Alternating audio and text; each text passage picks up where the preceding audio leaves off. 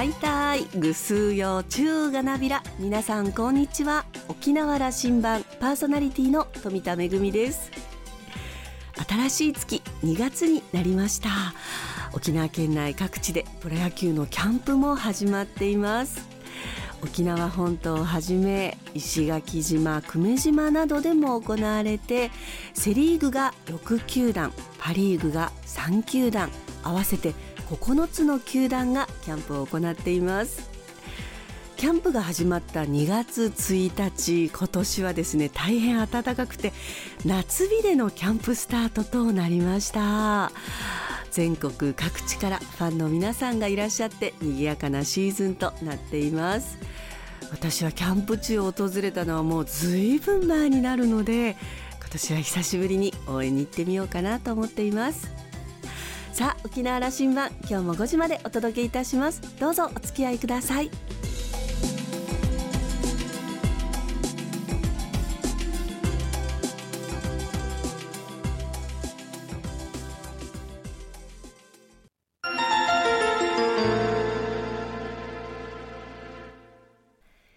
那覇空港の2本の滑走路が一望できるレキオスラウンジ。今週は沖縄観光コンベンションビューロー会長の下地義郎さんをお迎えしました。おしゃべりのお相手は沖縄大学地域研究所特別研究員の島田克也さんです。下地さんは1957年生まれ宮古島市のご出身です。明治大学を卒業後1982年に沖縄県庁に入庁。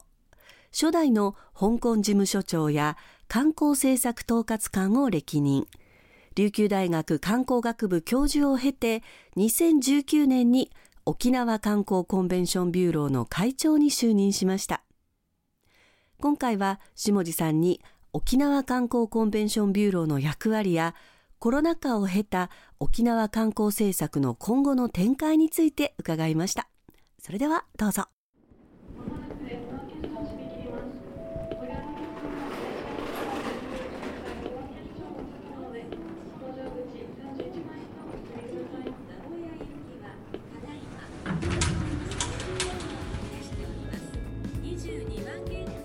沖縄羅針盤は沖縄観光コンベンションビューローの下地義郎会長にインタビューしていきたいと思います。沖縄観光のこれからそれからもう沖縄社会をどう展開していくのかと観光視点でいろいろ伺っていきたいと思います。下さん今日もよろしくお願いします。よろしくお願いします。観光の話ですけども、はい、先月のこの沖縄羅針盤では、県庁に伺って玉城デニー知事とこういうインタビューをしてきたんですけども、うん、今日下さんとの話題の仲間で言えば観光政策どうお考えですか知事と。答えはもちろん経済政策の中で最も大事で業界と一緒に最大限のことを政策をやっていくんだということを力強くおっしゃられました。はい OCVB の会長として業界の代表として県庁の政策のことはどうですかどういう評価なさって言及なされますか、そうですね、まあ、観光はその政策の部分とビジネスの部分というふうにこう、まあ、大きく言えば分かれると思いますけども大きい方向性を打ち出すのはやっぱりこれ政策ですので、まあ、政策のトップである県知事がどういう方向性を打ち出して事業をやっていくかというのは極めて大きいんですよね。で観光コンベンションビューローは2つ役割があって1つはやっぱり県の両輪となって県の政策を遂行するという役割。もう1つは観光業界とか地域のの人たちとのコミュニケーションを図りながらビジネス面でのその発展をつなげていく。でその中で行政との橋渡しをしていくっていう大きな役割がありますので行政の言うことだけをやっててもダメですし、業界の言うことだけを聞いていても全体として沖縄の発展にはそのつながっていきませんのでそのバランスを取るのが大きな役割だというふうに思っています。うん、沖縄県観光振興計画これ第6次になりますか、はい、昨年のスタートで今進行中ですね、はい、これは今町についてるところでしょうけども、うん言及いただけますか、うん、そうですね。第6次沖縄県観光振興基本計画その策定の時の審議会の取りまとめもさせていただきましたけども、まあ、正直言ってですねこの策定時というのは沖縄の観光はコロナで本当にあの大きなダメージを受けている時期でしたので行政側の思いとやっぱり観光業界側の思いっていうのがちょっとずれていた時代なんですよ。なのでこう独自神経においては想定される取り組みはまあ網羅的にこう全部入れていこうということで、まずはあの一旦作った上で、まあ、コロナの状況を見ながらあの見直しをしていこうと。ですのでこう今できてる計画が全てあの完璧なものっていうのは全く思っていなくて、まあ、これはあのスタートしただけの話だとふうに思っています。もうまさにあの今年から来年にかけて、うん、えー、これで盛り込んできたことの妥当性だったりあの計画ではないような部分をどういうふうに盛り込んでいくのかっていうところですので、まあ、従来のいい時の計画っていうのはこれ淡々に進めていけばいいんですけども今は相当こう波が大きい時ですので、一旦立ち止まる時期は今年かなというふうに思っています。まさにそのコロナ禍の中での計画策定だったわけですので、ねはい、本当にあの大変なあの3年以上ですね。今観光客増えてきてますけども観光業界の皆さんの経営が安定してるわけではありませんのでまだその回復道半ばというところだと思います。企業の人に聞くと沖縄観光振興計画10年というのは企業にとっては借金を返す10年であるんだということを行政の人たちは肝に銘じてほしいと、そういうことを言っています。これにはやっぱり人でも離れていった部分もありますし、まあ、ゼロゼロ融資とはいえやっぱりこう返済がもう始まっていますのでこれをこうどう返していくのか返すだけじゃなくて新たな投資に向けてどう取り組んでいくのかっていうふうな意味においては非常にあの苦しい状況に今ありますので目の前の観光客が増えていて、目の前の部分はいいのかもしれませんけどもやっぱりこう長期で考えるときにはこの数年はやはり経営としては厳しい時期かなというふうに思っています。そういう状況下での観光沖縄観光振興計画であるわけですね。改めてお伺いしますね、えー、沖縄県の観光政策を考えるお立場から今取り巻く環境はどういうふうに見ておられますか、まあ、計画の視点からはですね大きく言うと2つあるんですよね、まあ、世界から選ばれるという視点。でもう一つは持続可能な観光という視点。世界から選ばれるという意味においてはまだまだ沖縄の観光はその国内はコロナ前まで近づいてきてますけども外国人観光客の回復はまだまだ遅れていますので世界から選ばれるという視点で今後どうやっていくのか。アジアだけじゃなくて欧米市場も含めた世界戦略をどうするのかっていうのが一つ大きなテーマです。でもう一つの持続可能な観光という意味においてはやっぱりこれまでも観光をやることで自然環境の破壊だったり、まあ、住民生活とのトラブルだったり非常にこう観光客数が増えることによるそのマイナスの要素というのがコロナ前も強く出ていましたので、まあ、こういった反省に立って、まあ、量を確保しつつ質をどう高めていくのかでこの質の高い観光地というのをこの次の世代にどうバトンタッチしていくのかっていうこういう世界から選ばれるっていう視点と持続可能というふうな視点この2つを組み合わせてやっていくのが大きなその柱ですので、まあ、これを今後どう進めていくのかっていうところです。まあ、世界から選ばれるっていうふうな視点でいくと沖縄はどちらかというと外から見たイメージも沖縄ってこうアジアの人だけだよねっていうイメージがあると思うんですけども実はやっぱり昨年その国内線を利用して沖縄に来られた外国人の方々、まあ、特に欧米の方々が中心ですけども我々の推計で約20万人ぐらいいると海外の昨年の1年間のトータルが100万人ぐらいですので、うん、約その中の15から20%ぐらいに当たる部分はその数字に恩をするぐらいのボリュームで来てるというのが明らかになってここまで来ましたか？いや5年前にねこの部分を期待して政策を打っていきましたよね、うん、ヨーロッパでのプロモーションであるとか。はい残念ながらまだ直行便はないんですけども、まあ、沖縄の知名度が上がって日本国内を回った後に沖縄に来るまあ、皆さんもそうだと思いますけども街の中で意外と欧米人を見たりとか、はい、そういう方々っていうのは沖縄県の統計には入っていないんですよ。ですからあの実態と統計がずれてるのであの世界から選ばれるっていう部分に関しては今年のビューローとしてのテーマは直行便で来られるお客さんの把握と同時に国内線経由で来られる国別のデータを明らかにしてより正確度の高いデータをもとにどこをターゲットにしてどの時期に進めていくかというもうちょっとあのきめ細かな部分をやっていくという部分があのこれまでのそのアジア戦略にプラスした世界戦略になっていくというふうに思います。できればやはり国別に月別に各航空会社から提供してもらえればどの時期にどの国の人が多いかだとかっていうところも出てきますので、まあ、沖縄の観光がより消費単価を高めたり滞在日数を伸ばしたりっていう時にはやっぱり欧米人観光客の誘致の大きなテーマになりますのでこれをこうデータに基づいた政策に転換をしていく今年はそのスタートだというふうに思っています。攻めの部分がその西洋ヨーロッパ人のあのマーケットに攻めるんだということでいらっしゃいますね。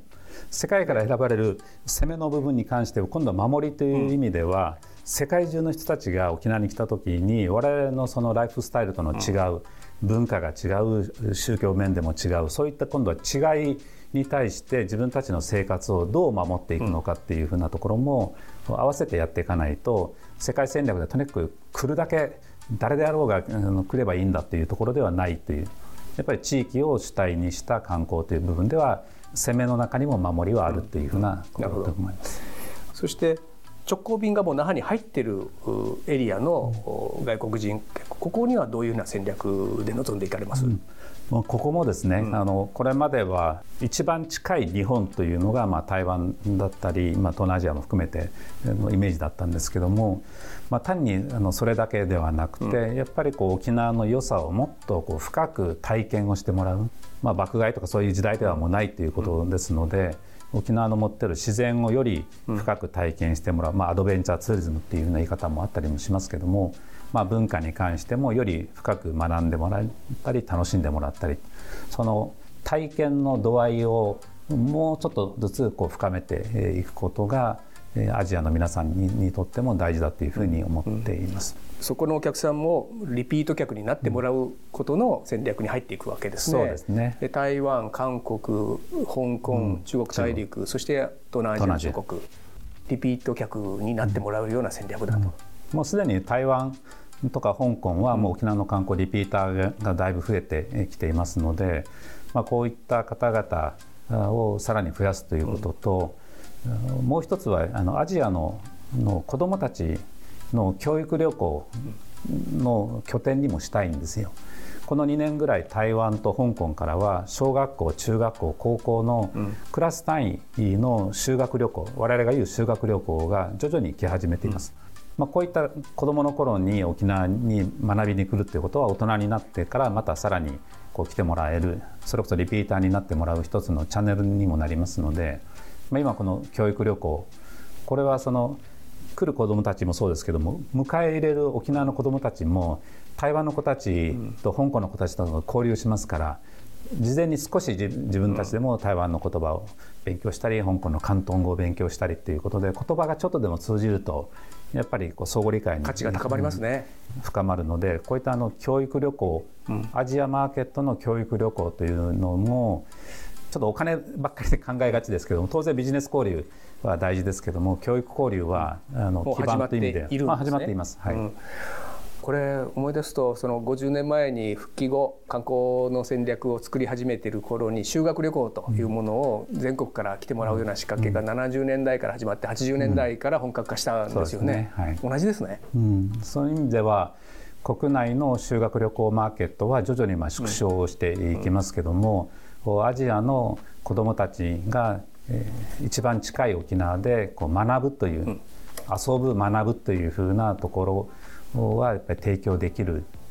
可能性が非常にこう高いですので、まあ、あの沖縄の学校側にも協力をしてもらわないといけないというところはあります。世界から選ばれるという話で今の切り口をお話しいただきました、うん、持続可能なということではどういう話、うん、そうですね。持続可能というとやっぱりこうその非常に守りのイメージがあるかもしれないですけども、まあ、自然環境の保全という意味においては立ち入り禁止を一部作ったりだとか、まあ、今話題になってる訪問税を取ったりだとかっていうふうにこう保全のための仕組みだけというふうに見られがちですけども、まあ、これはもちろん貴重な自然環境を守る上では大事な視点ですけどももう一方で、まあ、今特にあの観光コンベンションビューローが力を入れてるエシカルトラベルという概念。これはあの持続可能な観光のより具体的な例ですけどもエシカルというのはま倫理的なっていうふうな言葉を使ってはいますけども、まあ、これは簡単に言うと観光客も地域もホストもゲストも一緒になって観光地域を盛り上げていこうという共生型の感覚です。ですからこう立ち入っちゃダメよっていうようなところもあったりもしますけども例えばこう漂着ごみが流れているいっぱい集まってる海岸に行って観光客も一緒になって地域の環境保全に協力をしたりだとか、まあ、サンゴ礁に優しい化粧品を使ってみたりだとか地域に入った時に地域の特産品を買うことで地域の経済に貢献をしたりとかっていうふうな攻めの持続可能なあの観光の在り方というのをこれからの大きな柱にしていきたいなとただ地域に来て遊んで帰るっていうだけじゃなくて地域の人たちと何かこう一緒にやることができれば、まあ、相互理解にも深まりますので、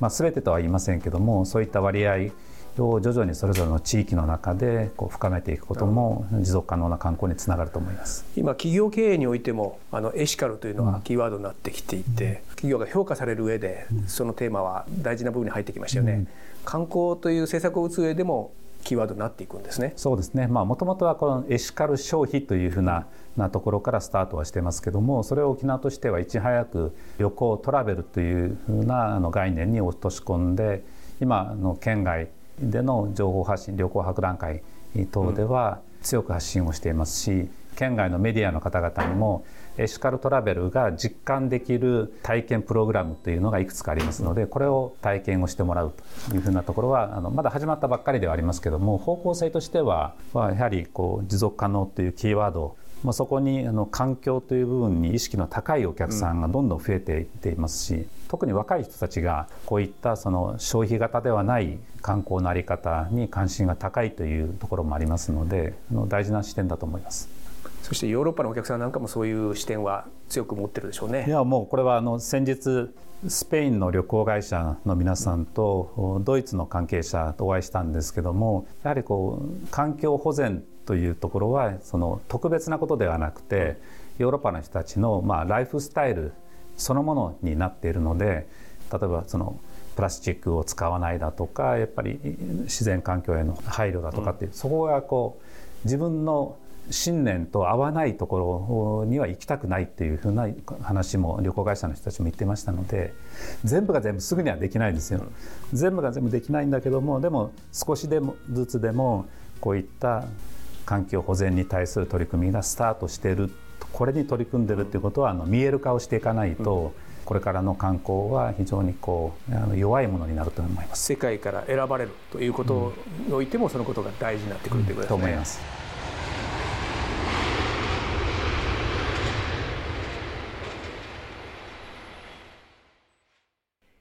エシカルトラベルについてのお話がありました、えー、昨年大阪で行われた旅行博で沖縄県のブースでこのエシカルトラベルについて強くメッセージを打ち出していたのが印象的でした。沖縄観光コンベンションビューローが運営している沖縄県の観光情報ウェブサイト沖縄物語には特集ページがあってエシカルトラベルについてこんな紹介がされています。エシカルトラベル。それは訪れる人と迎える人が共に紡ぐ思いやりの旅。その土地の文化を深く知り歩んできた歴史や産業に触れそこにある自然環境を慈しみ地域の人々のぬくもりを感じる。例えば100年先の旅人たちにもその感動を共有できるようにできるだけ優しい選択をしながら進む旅という紹介があります。えー、この沖縄物語には特集ページがあって、えー、沖縄県内各地のこのエシカルトラベルについての取り組みが紹介されていますので、ぜひ合わせてご覧ください。今週のレキオスラウンジは沖縄観光コンベンションビューロー会長の下地義郎さんと島田克也さんのおしゃべりでした。お二人のトークはまだまだ続きます。来週も引き続きレキオスラウンジに下地さんをお迎えします。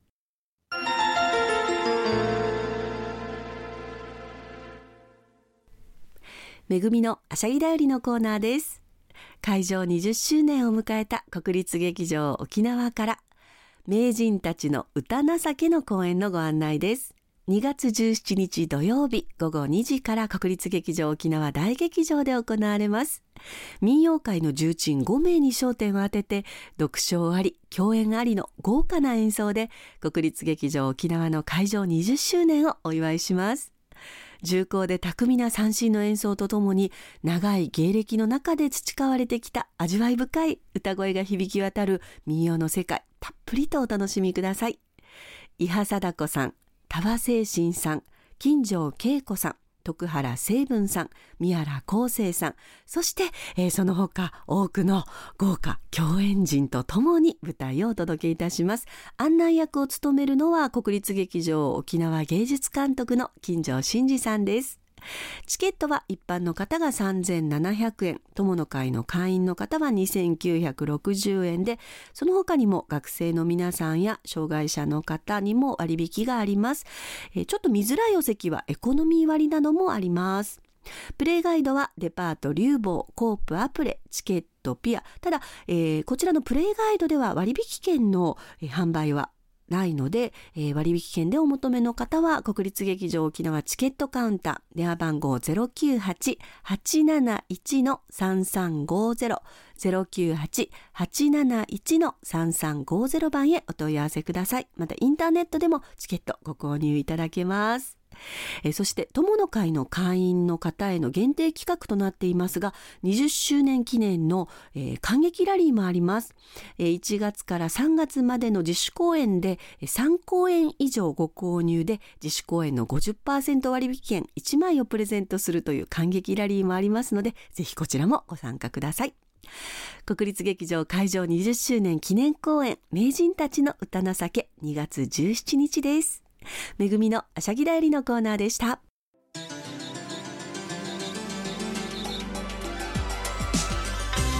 沖縄羅針盤の過去の放送音源はポッドキャストでも配信中です。さらに Spotify、Amazon Music、Google ポッドキャストにも連動していますのでお好きなサブスクリプションサービスでお楽しみいただけます。各サイトで沖縄羅針盤と検索してください。沖縄羅針盤。今週も最後までお付き合いいただきまして一平二平デービルそろそろお別れのお時間です。パーソナリティは富田恵でした。それではまた来週。